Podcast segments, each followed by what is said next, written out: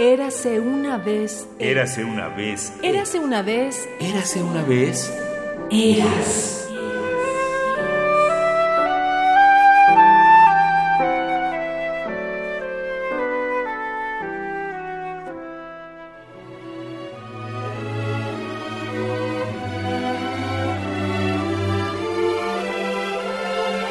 De su libro Temporada de Otoño, Cavilaciones de un melómano incurable, primera edición 2015, Eusebio Rubalcaba, escribió un texto In Memoriam Joaquín Gutiérrez Eras, 1927-2012. Formador de alumnos en el Conservatorio Nacional de Música y otras instituciones, como el FONCA. Precisamente en este periodo de su vida tuve el privilegio de darle la mano, pues yo era tutor de los jóvenes becarios en letras, maestro riguroso que comprendía el valor de sus alumnos. Así me lo hicieron notar varios, que los veía como personas antes que como prospectos musicales. Hombre dedicado a la música en todos sus aspectos, también autor de música para cine. Su apertura y amplísimo criterio respecto de la versatilidad en el arte le permitía apropiarse de la urdimbre cinematográfica e incorporarle la música. Es de los pocos compositores mexicanos que entendía a la perfección la sustancia de la trama. Esto le valió numerosos premios, pero más que eso, pronunciar las emociones en la cinta. Del libro Notas sobre Notas, editado por Conaculta, compilado por Consuelo Carredano para la colección Sello Bermejo, 1998, México, escucharemos la nota al programa. Concierto para piano número 1 en si bemol menor, opus 23, Piotr Ilich Tchaikovsky.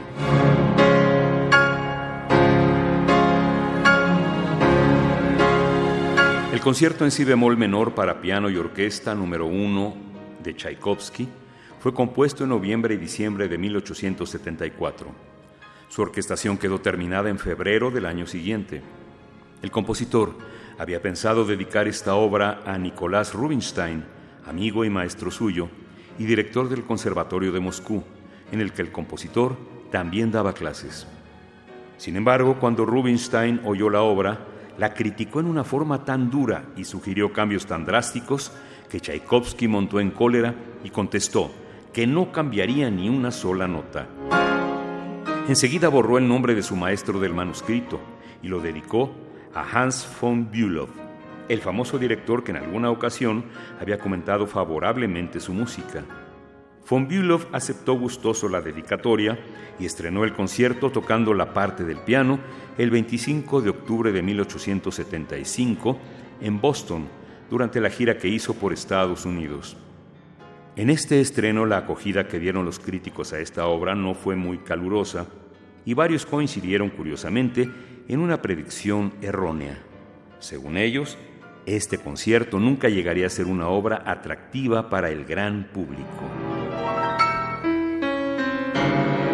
En el ámbito profesional, esta impresionante obra sigue siendo un pináculo para los pianistas que aspiran a un gran virtuosismo, pues la parte del piano parece estar escrita con la intención de poner en relieve y a prueba toda la capacidad del ejecutante. A propósito de las cualidades pianísticas de esta obra, se ha hecho notar un exceso de pasajes compuesto de acordes compactos y de octavas que producen una textura sumamente pesada. Esto tiene quizás su explicación en el concepto que Tchaikovsky tenía de un gran concierto en el estilo de su época, pues a propósito de él escribió en alguna ocasión. Aquí tenemos ante nosotros dos oponentes iguales. La orquesta con su fuerza y variedad de colores contra el pequeño pero aguerrido piano que a menudo sale victorioso en manos de un ejecutante con talento. Respecto de las críticas de Rubinstein, hay que agregar que Tchaikovsky revisó la parte del piano en 1889, 15 años después de aquella escena violenta con su maestro, y que éste acabó tocando el concierto en numerosas ocasiones.